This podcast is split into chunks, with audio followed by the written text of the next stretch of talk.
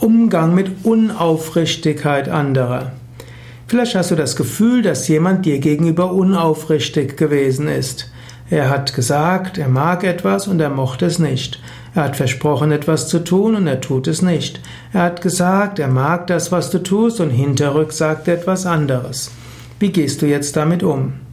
Eine Möglichkeit wäre, ignoriere es. Nimm einfach zur Kenntnis, der Mensch nimmt es mit der Wahrheit nicht so genau.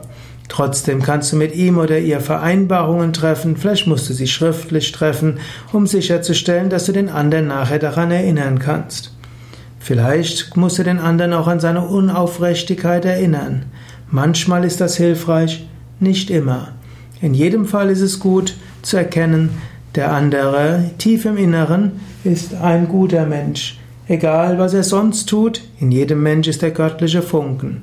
Selbst wenn er unaufrichtig ist, vielleicht ist das seine Bewältigungsstrategie für innere äh, Konflikte.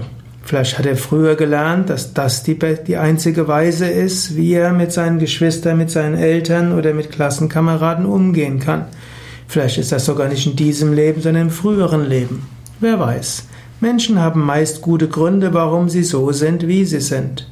Du musst dir zwar nicht alles gefallen lassen, aber du kannst mit Einfühlungsvermögen damit umgehen.